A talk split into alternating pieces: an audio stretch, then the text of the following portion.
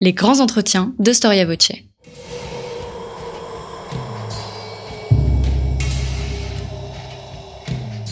Une émission de la rédaction de Storia Voce.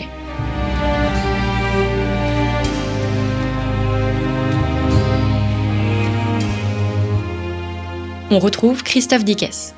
Bonjour à toutes et à tous, bienvenue pour cette nouvelle édition de nos grands entretiens. N'hésitez pas à nous soutenir, vous le savez, la radio ne peut vivre que grâce au soutien de ses auditeurs et de ses mécènes. Pour ce faire, n'hésitez pas à vous rendre dans la rubrique Soutenez Storia Voce à partir de notre page d'accueil, donc de storiavoce.com, notre site internet. Nous sommes en 1482 dans cette France médiévale prête à entrer dans la Renaissance. Alors que le roi Louis XI est à l'agonie, le roi né, Pierre Chouanet, médecin et astrologien du roi, écrit le livre des trois âges. Il s'agit d'un texte, un texte magnifique, une sorte de bilan du règne de Louis XI, visant à lui redonner la santé et la fierté d'une vie écoulée. Or, dans ce texte, une des enluminures présente un berger en train de tondre un mouton. À ses côtés, un panier rempli de la laine, ainsi qu'un chien hiératique portant un collier de fer. Le berger est évidemment le roi et l'enseignement est intemporel. Le roi doit imposer ses sujets, mais avec modération. À sa façon, Pierre Chouanet réinterprète le fameux trop d'impôts tue l'impôt. Bien sûr, le panier symbolise le trésor royal, tandis que le chien représente, lui, l'armée, parce que le premier devoir d'un roi est de défendre ses sujets. Cependant, régulièrement dans notre histoire, l'imposition a suscité des colères, des indignations et parfois même des révoltes. Storia Voce vous propose aujourd'hui de faire une petite histoire de ces révoltes à travers les âges, des maillotins aux bonnets rouges qui étaient aussi des bonnets bleus, de la fronde jusqu'aux gilets jaunes, quelles que soient leurs expressions, ces révoltes révèlent ce que l'on appellera une permanence de l'histoire. Jean-Baptiste Noé, bonjour. Bonjour Christophe Dickès. Merci d'avoir répondu à notre invitation. Vous êtes, euh, pardon, vous êtes docteur en histoire économique et chercheur associé à Paris-Sorbonne Université. Euh, vous avez notamment écrit un petit livre intitulé La parenthèse libérale, 18 années qui ont changé la France chez Kalman Levy en 2018. Et vous venez euh, d'éditer chez le même éditeur, donc Kalman Levy, La révolte fiscale, l'impôt, Histoire, théorie et avatar. C'est un livre que vous avez coédité avec Victor Fouquet, qui est doctorant en droit fiscal à Paris 1, Panthéon-Sorbonne et chargé de mission euh, au Sénat. Alors ce livre n'est pas un livre comme les autres, on va le dire à nos auditeurs, puisqu'il s'agit d'un recueil de chroniques. Exactement, ce sont des, chroniques parues à l'été 2018 dans le journal L'Opinion, donc qui se voulait une, série d'été sur la révolte fiscale.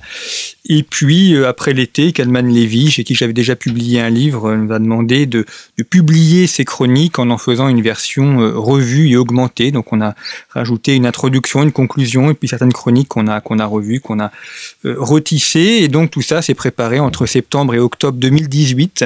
Et puis est arrivée une forme de révolte fiscale que sont les Gilets jaunes, que l'on connaît encore aujourd'hui. Donc le livre tombe bien, comme quoi l'histoire est toujours liée à l'actualité. Hmm.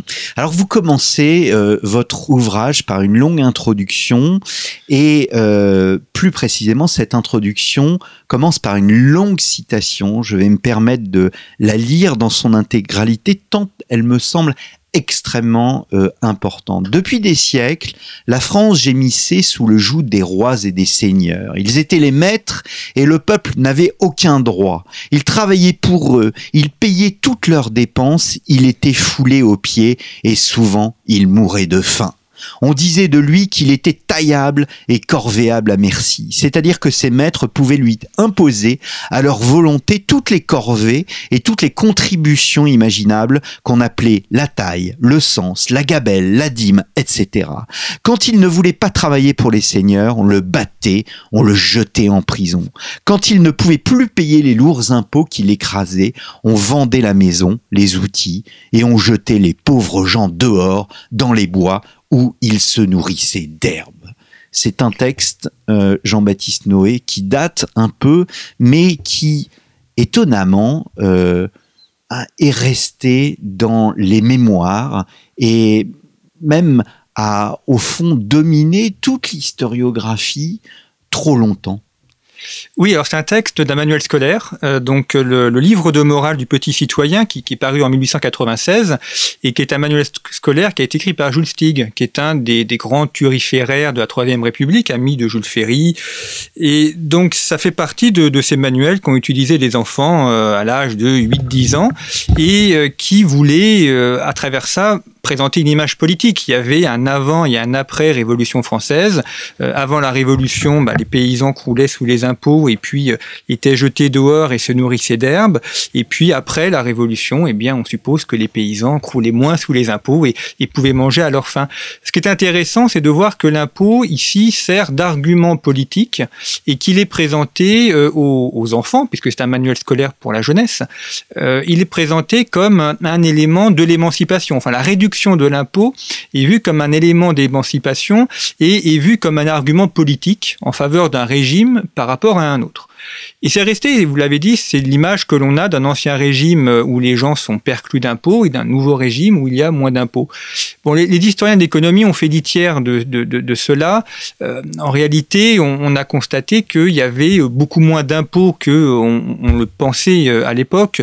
Euh, alors, c'est toujours difficile de faire des comparaisons précises, mais ça serait l'équivalent d'à peu près 18 à 20 jours d'imposition. par an? Par an. Euh, au moment où paraît le texte, euh, la France, l'imposition d'un Français, c'est à peu près 10% de, des revenus. Euh, aujourd'hui, donc un siècle plus tard, on est à peu près à 50%. Donc ça, c'est intéressant de voir que dans, dans l'histoire de l'impôt en France, il y a eu un accroissement de la fiscalité au, au cours du XXe siècle mais qui va aussi de pair avec un changement de la société. C'est-à-dire qu'effectivement, le, le, le, paysan français est beaucoup moins imposé euh, sous l'ancien régime qu'il ne l'est aujourd'hui, à la différence qu'on est dans une société euh, de subsistance et de, de pénurie. Donc, euh, même si on prenait moins, le peu qu'on prend fragilise beaucoup plus la personne. Aujourd'hui, si on prend 50% des revenus, les gens arrivent quand même à vivre, ce qui n'est pas le cas au XIIIe, au XIVe siècle. Malgré tout, on voit que l'impôt est toujours un sujet politique et euh, on, en, reparlera, mais l'impôt euh, est aussi le fruit d'une vision de l'homme et de la société. En tout cas, c'est ce qu'on a essayé de montrer dans l'ouvrage, c'est que euh, l'impôt n'est pas qu'une question économique et financière. l'impôt dépend d'une anthropologie et de la vision que l'on se fait de l'homme. Alors c'est vrai que parler de l'impôt, c'est, c'est, c'est pas très euh, glamour, c'est pas très attirant. Euh, Mais vous le faites de façon très attirante. On est, c'est plus agréable de parler des batailles, de la diplomatie, de la cour de Versailles et autres. Malgré tout, euh, l'impôt accompagne euh, toute l'histoire de France et, et, d'Europe depuis depuis l'origine. Et on a on a une chronique qui traite de l'Antiquité et des Grecs. Mais ce qu'on a voulu montrer, c'est que euh, la question fiscale dépend en fait de la vision qu'on se fait de la personne et de rapport entre la personne et la société. Euh, tout va dépendre ensuite de ce que l'on va taxer. Par exemple, le fait qu'on taxe les revenus, le fait qu'on taxe euh, le sel, le fait qu'on taxe les portes et fenêtres, ça a été une des très anciennes cotisations, ce qu'on appelle les quatre vieilles. Euh, le fait qu'on ait un impôt par capitation, donc par tête, euh, Louis XIV a créé un impôt par capitation.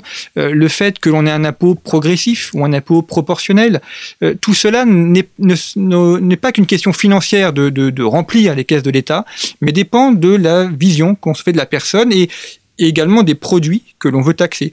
Euh, on a aussi un changement de la nature de l'impôt. Euh, ça, c'est manifeste. On est passé d'un impôt qui servait à, financer euh, ce qu'on appelle euh, les domaines régaliens, donc l'armée, la diplomatie, à un impôt aujourd'hui qui est davantage un impôt comportemental.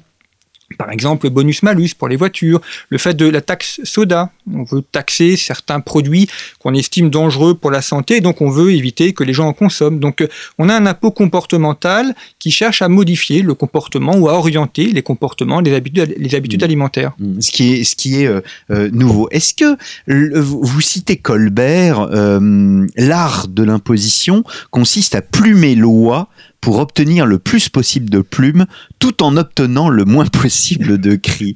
Est-ce qu'il existe, euh, Jean-Baptiste Noé, un, impôt juste? Qu'est-ce que serait un impôt juste dans euh, l'histoire telle que vous l'avez abordé Votre livre euh, commence à la Grèce antique et se termine au, 20, au 21e siècle. Alors c'est très compliqué parce que ça dépend de ce qu'on entend par justice. Euh, par exemple, euh, à l'époque des Grecs, euh, l'impôt juste, donc tel que les Athéniens le conçoivent dans la Ligue de Délos, l'impôt juste, c'est donc la contribution des cités à la Ligue de Délos qui vise à créer une armée pour se protéger des Perses. Donc la justice fiscale pour les Athéniens et pour les membres de la Ligue de Délos, c'est cela, c'est euh, avoir de l'argent pour bâtir une armée pour se protéger. Euh, si l'on est dans la euh, logique défendue, par exemple, au XXe siècle par Jean Jaurès ou par le mouvement socialiste, l'impôt juste, c'est l'impôt qui permet la redistribution, donc qui va taxer les hauts revenus pour assurer une redistribution vers les bas revenus. Un impôt juste, ça peut être aussi perçu comme un impôt qui favorise euh, le développement des entreprises ou qui ne les pénalise pas trop. Donc c'est très difficile de définir la justice ou la justesse d'un impôt parce que ça va dépendre, euh, encore une fois, de la vision que l'on se fait de l'homme, de la société, du rôle de l'État euh, et puis de la manière dont on veut placer l'homme au sein de cette société. Donc selon les courants politiques, intellectuels, philosophiques, la, notion même d'impôt juste va, va varier. Et, et la difficulté, et c'est d'ailleurs un des éléments au cœur de la révolte fiscale, c'est qu'il ne peut pas y avoir de véritable entente autour de l'impôt. Il pas, c'est pas un sujet qui peut faire un consensus parce que euh, chacun va avoir sa vision euh, de l'utilité euh, de la justice, de ce qu'il faut taxer ou de ce qu'il ne faut pas taxer. Et donc l'impôt s'accompagne toujours d'une coercition qu'elle soit hmm. plus ou moins forte. Euh, mais en tout cas, euh, il ne peut pas y avoir de, consensus et d'entente sur cette notion d'impôt juste. Hmm. Ce qu'il y a d'impressionnant, et ce que vous venez de dire d'ailleurs à propos de, votre livre, c'est-à-dire le, les liens entre l'économie, la politique, la société qui sont extrêmement étroits, et on le voit à travers ces révoltes qui jalonnent euh, votre livre. Ces révoltes sont des modernisations, parfois même des révolutions. Oui, moi ce qui m'intéresse beaucoup dans l'histoire économique, c'est que euh, c'est pas l'histoire des, des, des, courbes ou des taux de la macroéconomie, mais par l'économie, on comprend véritablement une, société. On comprend, on voit les évolutions humaines, euh, on voit comment les gens se, se, nourrissent, comment un État se construit. Et les, révoltes fiscales, enfin les, grandes révoltes fiscales, on en a recensé plusieurs je ne prétends pas à l'exhaustivité, il y en a qu'on a qu'on aurait pu mettre mais qu'on n'a pas mis faute de place, mais euh, les, révoltes fiscales correspondent toujours à une évolution euh, de l'État, de la société. Alors à l'époque euh, de l'Ancien Régime, ce sont des rapports entre la noblesse et le roi. Hmm. Euh, pour faire simple, la, noblesse prélève euh, des impôts euh, à son armée et le roi essaye de limiter ce pouvoir de la noblesse, essaye de s'accaparer le prélèvement de l'impôt, de s'accaparer le, monopole de l'armée, ce qui conduit de manière régulière à des révoltes. Ce qui est intéressant également, c'est de voir que l'impôt va être utilisé pour, comme hocher, pour attirer des territoires ou bien pour les punir quand le roi de France euh, conquiert euh, la, Guyenne, eh bien, euh, il fait des exemptions fiscales, notamment pour la ville de Bordeaux, après la guerre de Cent Ans, pour la Franche-Comté, par exemple, hein, d'où le nom. ou au contraire, quand on veut punir une ville, parce qu'elle s'est soulevée contre le roi, eh bien, on, rétablit des impôts ou on en crée de nouveaux. donc, on voit que là aussi, l'impôt a, toujours une fonction politique. Hmm. Ce que ce qu'on apprend aussi dans votre ouvrage, c'est que il n'y a pas un impôt de gauche, il n'y a pas un impôt de droite, j'allais dire comme le dit le dicton. Euh, L'argent n'a pas d'odeur. Euh, L'antifiscalisme euh, est autant à droite qu'à gauche. Oui, alors bon, il faudrait d'ailleurs définir ce que, ce que sont la droite et la gauche, mais dans, dans, dans l'acception moderne. On va dire dans l'acception moderne. Voilà, et telle qu'elle est perçue aujourd'hui, on voit qu'il y a aussi l'idée, notamment chez un courant socialiste ou un peu plus anarchiste, d'une méfiance vis-à-vis -vis de l'impôt parce que celui-ci est lié à l'État Et donc, on a un courant de gauche, notamment par Proudhon, qui, qui, qui rejette l'État, la présence étatique. Et puis, c'est vu aussi comme une mainmise, là aussi, de, de l'État sur les personnes. Euh, alors que, par exemple, l'impôt sur le revenu, qui a été mis en place en 1914, euh, il est mis en place par un, un, gouvernement qui est plutôt de droite, centre-droite, enfin Joseph Caillour et Raymond Poincaré. Et, et, ensuite, il a été accepté par l'ensemble des gouvernements. D'ailleurs, mmh. c'est intéressant dans l'histoire de France de voir que très souvent, alors, il y a une constante, et que quand un impôt est mis en place, il est toujours à taux bas il y a assiette euh, restreinte. Et puis, évidemment, alors, il est souvent appelé euh, de manière provisoire, et puis en fait, il va durer et, et, son taux va augmenter. Et on voit que quand un impôt est mis en, en place, notamment à l'époque euh, contemporaine, il y a de fortes résistances à son installation, mais après, il est tout à fait accepté. C'est le cas de l'impôt sur le revenu, par exemple. Oui. Quand on relit les textes de l'époque, dans les journaux, il y a de très très fortes oppositions à l'impôt sur le revenu. Aujourd'hui, aucun parti politique ne demande sa suppression. Oui. C'est pareil pour la CSG. Euh, quand Michel Rocard met en place la CRG en 1990, euh, la droite, euh, notamment menée par Edouard Balladur, demande à ce que, enfin, fait voter une motion de censure qui manque de peu de réussir. Mais lorsque Edouard Balladur revient au pouvoir, la CSG n'est pas, n'est pas abrogée. Donc mmh. l'impôt a été accepté. Mmh, mmh. Alors on va euh, remonter dans, dans, le temps, on va s'éloigner de cette cinquième République, euh, et il y a une évidence que vous donnez, mais c'est pas si évident que cela. Au fond, c'est que les sources de l'impôt remontent, dites-vous, vers le sacrifice humain, et on sait que la Bible est, euh, est liée à, à à la, la, mention systématique du, de ce qui est dû à, à, à Dieu. Oui, alors moi je, je, suis très influencé par un auteur qui s'appelle René Girard. Euh, que, j'estime être l'un des, principaux intellectuels du XXe siècle et, et, un de ceux qui a le mieux compris le fonctionnement des sociétés humaines. Et donc, euh, j'ai tendance à lire l'histoire à travers son œuvre et, et René Girard s'est beaucoup intéressé à la notion de sacrifice humain, et notamment la place du sacrifice humain dans l'histoire. Et c'est quelque chose qu'on retrouve partout. En tout cas, la notion de sacrifice, qu'elle soit humain ou animal, euh, on la retrouve dans toutes les civilisations et dans, dans tous les textes. Et donc l'impôt a effectivement un aspect religieux parce que euh, c'est l'idée euh, que l'on construit une société à travers l'impôt. Chez les Hébreux, par exemple, vous avez des remises de dettes à période décennale qui se font dans le cadre d'un processus le grand religieux, pardon, le grand pardon, exactement. Et puis également le fait que l'on donne dans l'impôt, souvent, on va donner soit des animaux, donc des, des, des nouveaux, enfin les, les nouveaux-nés, qui sont après apportés en sacrifice, ou bien les premières euh, moissons, ce qu'on appelle les prémices. Euh, donc il y a l'idée aussi d'une offrande, euh, d'une offrande euh, soit, enfin, à la divinité. Ça a été ensuite le concept a été euh, davantage laïcisé ou, ou étatisé, et c'est encore un petit peu le cas aujourd'hui. Il y a quand même l'idée que à travers l'impôt, eh bien, euh, les personnes, les citoyens font don d'une partie d'eux-mêmes à une autorité supérieure qui est l'État dans, en, en, vue du bien de la communauté. C'est se dépouiller d'une partie de soi-même, retrancher d'une partie de soi-même pour un bien plus grand qu'est le bien de la communauté. Et donc, on a, malgré tout, même dans nos sociétés euh, hyper contemporaines et, davantage matérialistes, on a conservé ce rapport euh, assez euh, sacrificiel ou de, de don à travers l'impôt. Mmh. L'impôt peut mener à la guerre, et ceci dès les origines. Vous évoquiez la Ligue de Délos tout à l'heure. Euh, L'affaire nous a mené, au fond, à la guerre du Péloponnèse. Oui, en fait, la question posée par l'impôt, c'est celle du consentement à l'impôt.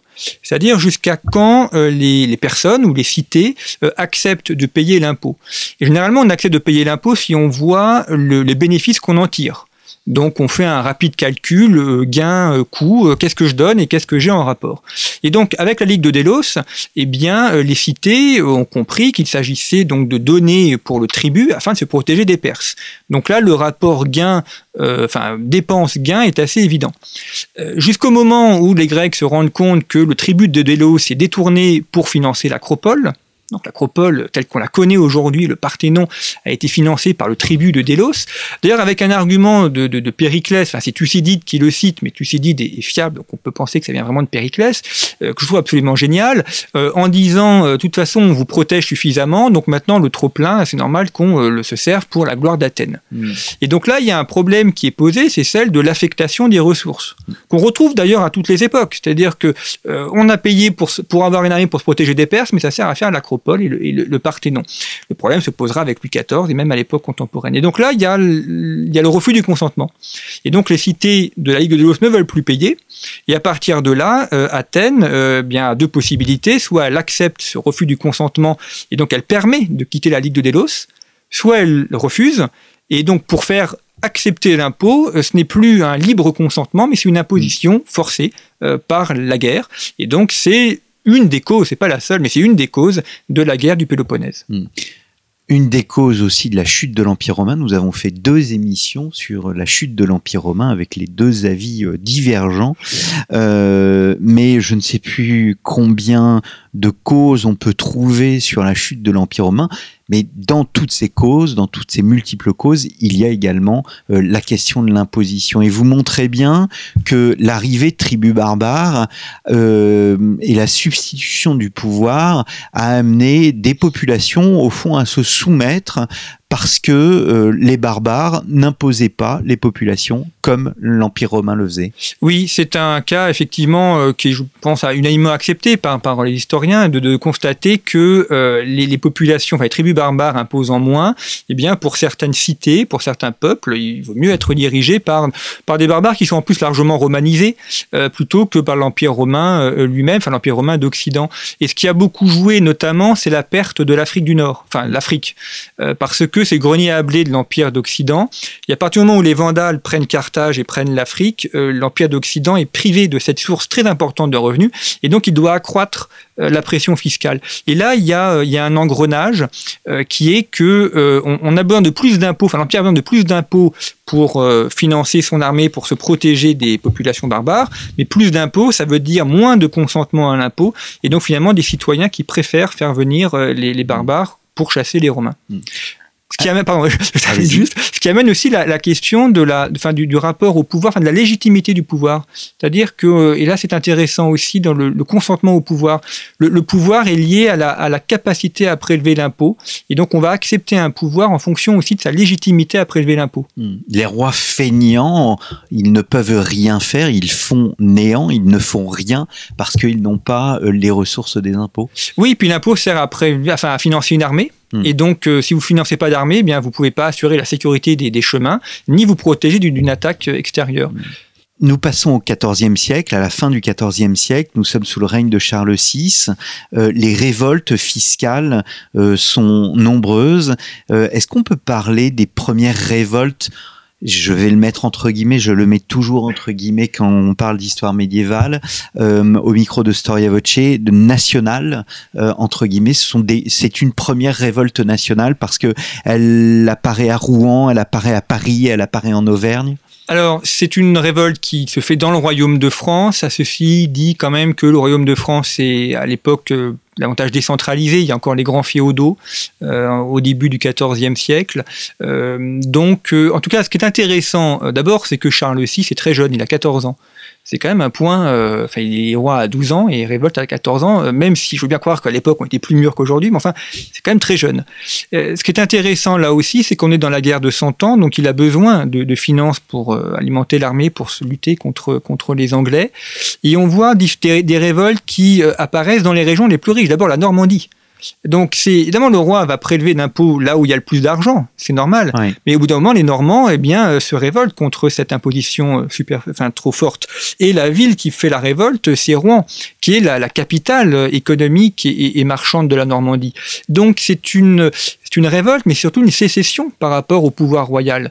la volonté de, gagner en indépendance par rapport à, à, ce pouvoir. Et ensuite, c'est Paris qui se révoltent. Donc l'île de France. Avec les maillotins. Avec les maillotins. Alors ça, c'est délicieux parce que euh, quand on étudie la, permanence de l'histoire, euh, les maillotins bah, sont donc les, les, Parisiens qui attaquent l'arsenal, qui récupèrent des maillets des maillets qui sont utilisés pour, pour la guerre, hein, c'est pour les, soldats de pied, donc des maillets en, en, fonte ou, pour, pour combattre. Et avec ces maillets, euh, donc ce sont les villages extérieurs de Paris qui se sont révoltés, notamment Montmartre ou Clichy, et donc ils se retrouvent euh, à l'orée du bois de Boulogne, euh, sur une place qui, qui avant l'entrée dans, dans Paris, ils se retrouvent là pour, pour cette révolte, et du coup la place où ils se sont retrouvés, enfin où les maillotins se sont retrouvés, a pris le nom de Porte-Maillot.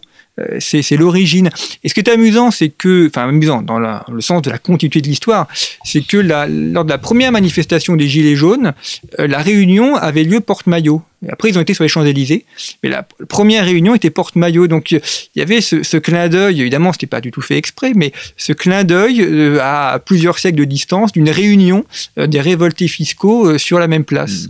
Je vous cite, ces révoltes échouent faute de réel soutien populaire et encore moins d'assentiment de la, noblesse. Là encore, une permanence de l'histoire. Oui, parce qu'en fait, il, faut distinguer deux types de, révoltes. Vous avez la, la révolte euh, qui est, on va dire, une émotion populaire, donc qui émane de la base, de, la paysannerie, et une révolte qui est menée par la noblesse. La révolte des, Normands en, 1382, euh, c'est une révolte qui émane de la bourgeoisie euh, de Rouen, euh, qui, bon, on est dans le contexte du XIVe siècle, le développement des villes, donc ces villes veulent avoir davantage de pouvoir politique et elles veulent s'émanciper. et en fait, la révolte échoue au moment où l'émotion populaire devient extrêmement violente, avec des destructions de bâtiments, avec des morts. Et donc là, la, bourgeoisie s'en désolidarise, parce qu'ils veulent bien se révolter contre le roi pour moins d'impôts, mais ils ne veulent pas non plus l'anarchie. Et à partir de là, la réconciliation est possible entre la noblesse et le roi, et donc la révolte est matée. Euh, donc euh, on, a toujours ces deux distinctions entre révolte émotion populaire ou révolte nobiliaire, plus que révolte fiscale, révolte nobiliaire à caractère fiscal hmm. ou à usage fiscal. En quoi Richelieu euh, opère une révolution alors, Richelieu est, intéressant parce que, euh, d'abord, il a, gouverné main dans la main avec Louis XIII à une époque là aussi très difficile. Euh, et Richelieu se doit euh, à la fois de mater des oppositions intérieures, notamment à La Rochelle ou dans le Languedoc, et puis des oppositions extérieures avec la, double pince des Habsbourg en train d'enserrer la France. Et, Richelieu a écrit cet ouvrage, je trouve fabuleux, qui est son testament politique, qui a été réédité chez, alors je sais plus si c'est Perrin ou Fayard, donc l'un ou l'autre, tout cas, il a été réédité. Euh, il, a, été réédité chez Perrin. Chez Perrin, voilà. Euh, avec une présentation d'Arnaud Tessier. Exactement. Euh, et donc, c'est un texte très intéressant à lire. Et notamment, il y a un passage où il parle de l'impôt. Et il en parle comme on pourrait en parler aujourd'hui. C'est-à-dire qu'il a, il explique très bien que plus on prélève d'impôts, plus ça décourage le travail et l'initiative. Mm. Et donc, il faut, il faut trouver le bon ratio entre prélever pour, pour financer l'État, mais pas trop pour continuer à ce que l'État puisse fonctionner correctement. Et, Richelieu est dans un combat nobiliaire. C'est celui qui a détruit le, un très grand nombre de châteaux. Il fait raser les tours, il fait raser les, les, murailles. Et donc, il a compris qu'il euh, fallait retirer l'impôt euh, à la noblesse pour le concentrer dans les mains du pouvoir royal afin de concentrer le pouvoir dans les mains du roi et de centraliser euh, l'État. Et donc Richelieu a été, euh, pas dire le premier, parce que euh, d'autres évidemment l'avaient pensé aussi, mais celui qui a vu qu'il y avait un véritable usage politique de, de l'impôt et qu'il fallait retirer l'impôt aux nobles pour asseoir le pouvoir du roi. Hum, hum. Et il y a une continuité, bien évidemment, avec Mazarin. Oui, de toute façon, les deux hommes, euh, enfin Mazarin est le fils spirituel de, Richelieu, donc il lui a très bien appris. Euh, alors là aussi, c'est intéressant de voir que tous ces, dirigeants euh, sont d'accord pour dire qu'il faut moins d'impôts malgré tout, il y a une forme de malédiction, si on pourrait dire, euh, que euh, l'impôt euh, n'est jamais prélevé, enfin est toujours trop prélevé.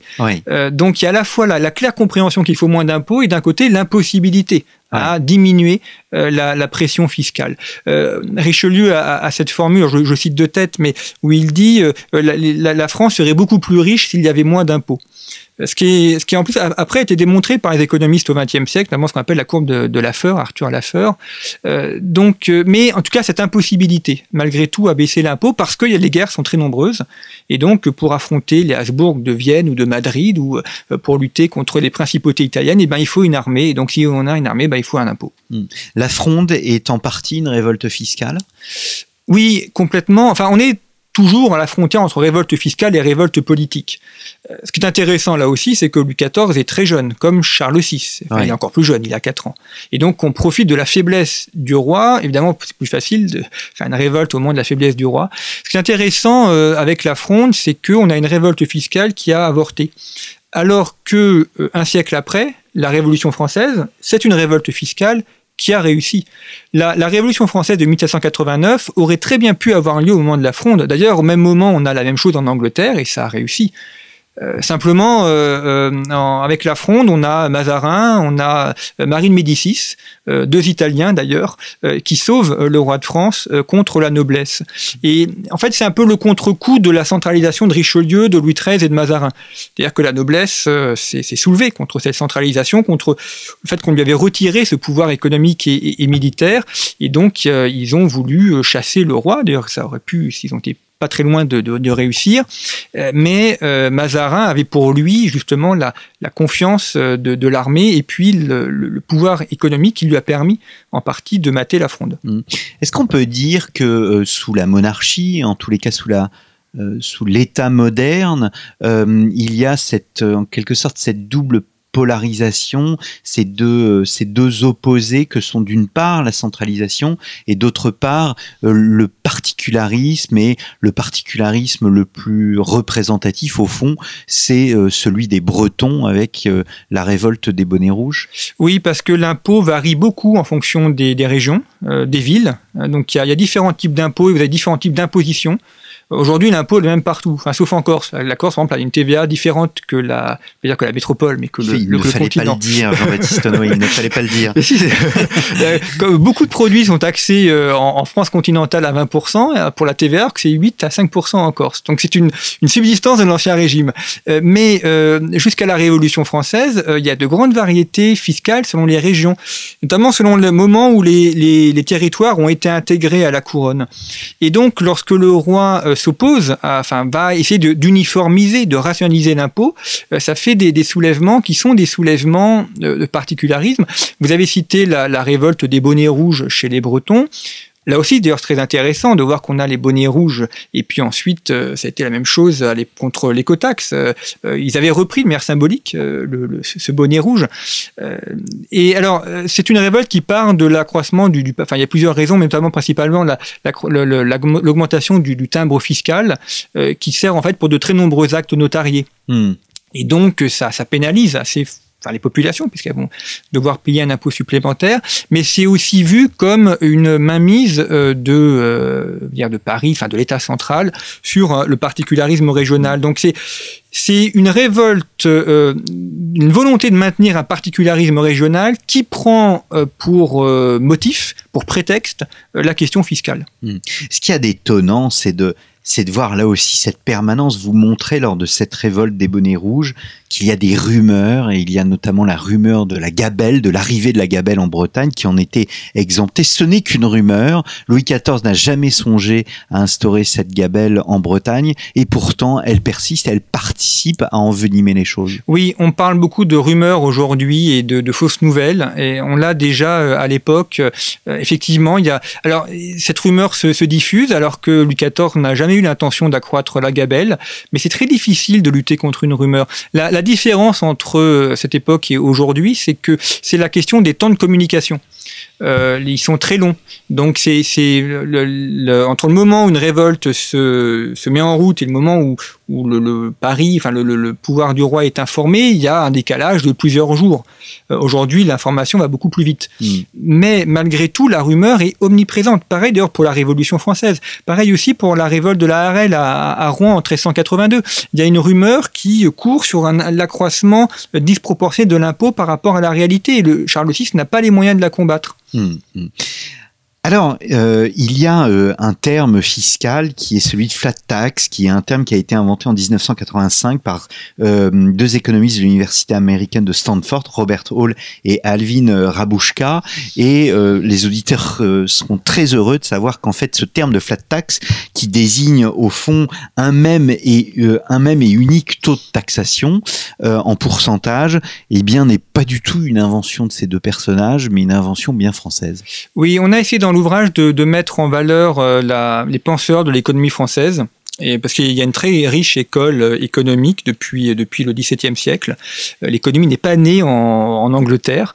Et euh, ce penseur, alors qu'on n'attend pas du tout sur les questions économiques, qui est Vauban.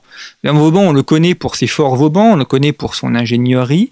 Mais c'est quelqu'un qui a beaucoup voyagé dans le royaume de France, donc qui a vu la, condition de vie des populations, souvent difficiles, et qui a réfléchi à ce que pourrait être un impôt juste.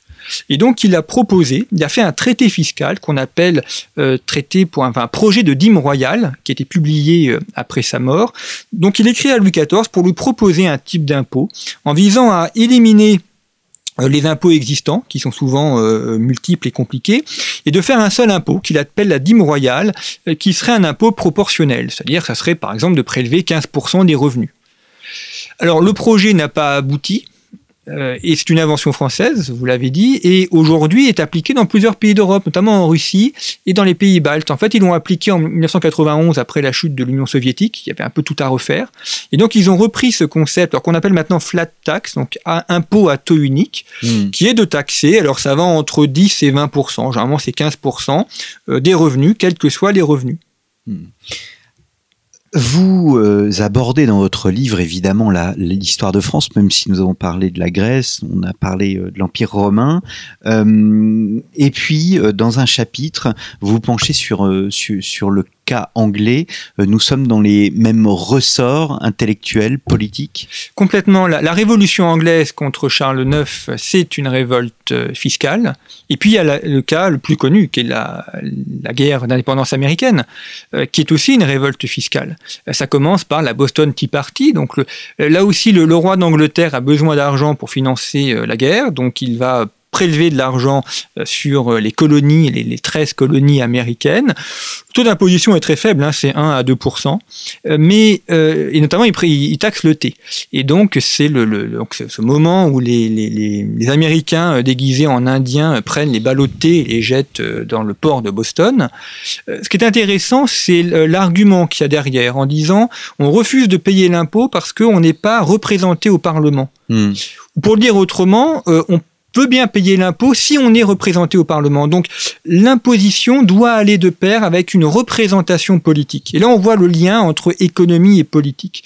Et comme le roi refuse cette représentation parlementaire, eh bien, euh, les Anglais euh, des territoires américains euh, se révoltent. Ça donne donc la guerre d'indépendance américaine aidé d'ailleurs par la France, qui a profité pour prendre sa revanche sur euh, la guerre de Sept Ans, et c'est à l'origine de l'indépendance, puis du fondement euh, des États-Unis d'Amérique. Hmm la Révolution française, les origines, on va dire les, les, dernières années, euh, euh, les années 70, les années 80, euh, la question fiscale domine complètement la, la, la, politique française et constitue une des sources, une des non pas des sources, des causes, des origines proches de la Révolution française. Oui, là aussi, c'est comme Rome, il y a beaucoup d'analyses des causes de la Révolution française. Euh, je, suis, enfin, étant un grand lecteur de Tocqueville, je trouve que ce qu'il l'analyse qu'il en fait est tout à fait juste, enfin, lui et d'autres. Euh, mais euh, c'est, moi, je l'aperçois d'abord comme une révolte fiscale. Louis XVI tente une réforme fiscale. Et Louis XVI, avec notamment Turgot, cherche d'abord à, faire payer ceux qui ne payent pas d'impôts, à hmm. savoir la noblesse. Enfin, ils en payent, mais, mais sous des éléments un peu, un peu différents. Et là aussi, ce qui est intéressant, c'est que la, noblesse était exemptée d'impôts euh, financiers euh, parce qu'elle payait ce qu'on appelait l'impôt du sang. Avec un, argument tout à fait logique en disant euh, l'impôt sert à financer l'armée, donc la noblesse combat, hein, c'est sa fonction, donc elle finance déjà l'armée par sa personne, donc elle ne va pas financer une deuxième fois l'armée par l'argent. Et donc le, tiers-État, qui lui ne participe pas directement à la guerre par sa personne, va participer à la guerre par l'impôt. Euh, ce qui est finalement assez logique et juste dans le raisonnement. Sauf qu'au XVIIIe siècle, la noblesse ne combat, enfin, on n'est plus à l'époque d'Azincourt et de la de Poitiers, de, la féodalité. Donc, il s'agit de faire payer la, noblesse. Euh, notamment, euh, Turgot cherche à abroger les, droits de féodalité et la corvée, Mhm. Et il y a une opposition du Parlement de Paris à l'abrogation de la corvée avec un argument enfin, qu'on retrouve aujourd'hui complètement euh, délirant en disant euh, la corvée euh, participe à l'équilibre de la société et donc si on supprime la corvée, la noblesse sera privée de, de, de, sa fonction même d'être le, gardien de, l'ordre de la société. Donc on a exactement comme à l'époque de la Fronde ou comme à l'époque de Charles VI, un, bras de fer entre le pouvoir royal et le pouvoir euh, nobiliaire, enfin la, puissance de la noblesse. Mm. Sauf que Louis XVI, pour plusieurs raisons, n'arrive pas à mettre en place cette réforme fiscale. Euh, Necker trouve un moyen de contourner le problème, c'est de financer les dépenses par la dette Vous avez deux manières de, financer une dépense, soit par l'impôt, soit par la dette. Donc Necker contente euh, le Parlement et la noblesse, puisque du coup la noblesse ne paye pas d'impôt. Sauf que la dette, c'est un impôt euh, différé, puisque vous faites, vous bien payer à un moment donné, donc vous faites payer par d'autres. Et euh, la dette a été payée par les assignats par, par ensuite les réformes économiques mises en place par la Révolution française. Et si Louis XVI convoque les États généraux, c'est certes sous la pression du Parlement, mais c'est aussi pour régler cette question fiscale. Et ce qui est intéressant, c'est que la noblesse qui a freiné des quatre fers euh, pour les réformes fiscales de Louis XVI, euh, d'un coup, à l'été 89, adopte tout, dans une sorte de, grand mouvement euh, de, un peu délirant d'ailleurs, hein, avec notamment l'abolition des privilèges qui en fait n'ont pas été complètement abolis puisqu'ils ont été rétablis quelques temps plus tard. Mais enfin, en tout cas, toutes les oppositions qu'il y avait depuis une quinzaine d'années ont été acceptées en l'espace de 15 jours. Mmh. Mmh. La déclaration euh, des droits de l'homme hein, et du, citoyen, euh, nous sommes le 26 août, euh, présente une, on va dire une vision très très apaisée de l'impôt, très traditionnelle au fond de l'impôt par rapport à notre conception aujourd'hui de l'impôt, l'impôt comportemental que vous présentiez euh, par exemple tout à l'heure? Oui, il y, a deux manières d'analyser la Déclaration des droits de l'homme et du citoyen. Soit on peut la voir euh, comme un, début, le début d'une nouvelle période, oui. Euh, début des temps nouveaux, soit comme l'aboutissement de toute la réflexion politique et fiscale du XVIIe et XVIIIe siècle. Il y a une continuité. Hein. Là, c'est le Tocquevillien qui parle.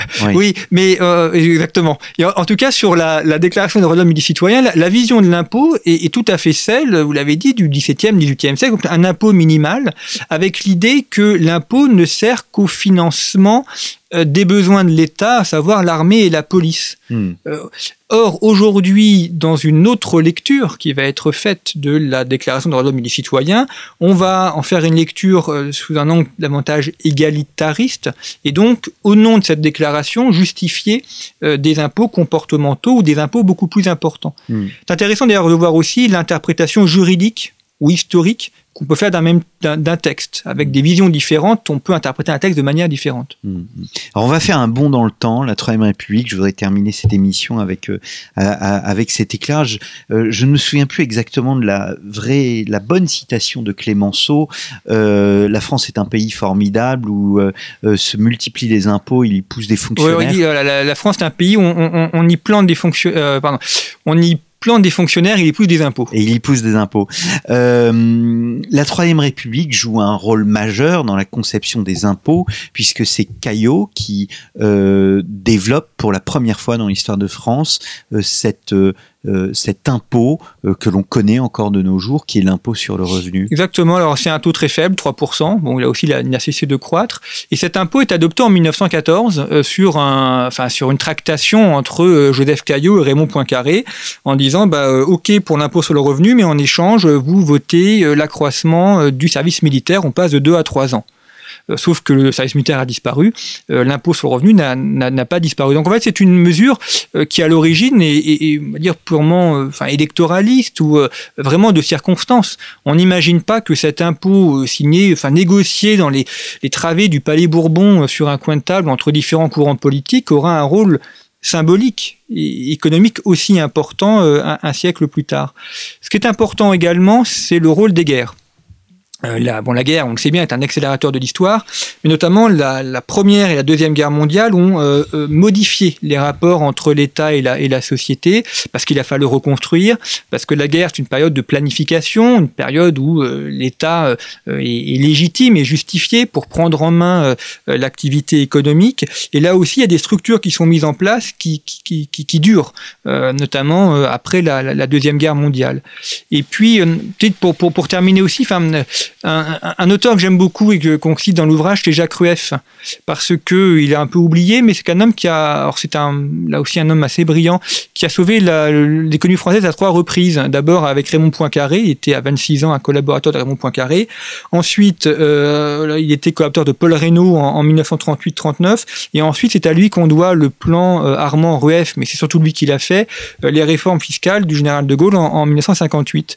Et on a là une tradition assez euh, enfin une vision pardon assez traditionnelle euh, euh, ancienne de, l'impôt, d'un impôt minimal, d'un impôt qui sert à financer l'État et non pas un impôt comportemental. Et cette vision a, beaucoup influencé les hommes politiques de l'époque, Poincaré, Reynaud, De Gaulle.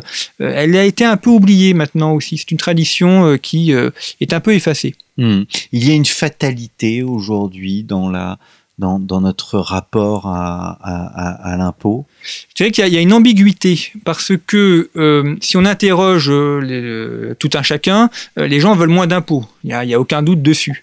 Mais dans le même temps, ils veulent que l'État intervienne davantage. Or, euh, l'intervention de l'État est financée par l'impôt.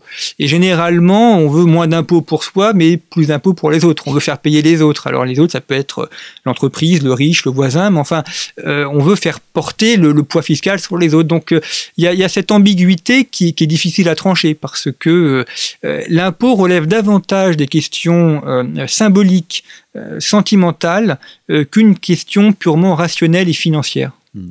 Eh bien, c'est sur cette, ce symbolisme que nous allons euh, nous quitter, Jean-Baptiste Noé.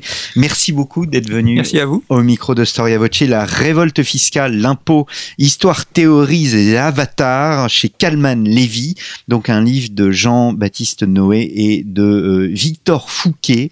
Et nous nous retrouverons euh, dans quelques semaines, Jean-Baptiste Noé, pour que vous évoquiez euh, ce moment si particulier, la monarchie de juillet, ce que vous appelez la parenthèse libérale, 18 années qui ont changé euh, la France.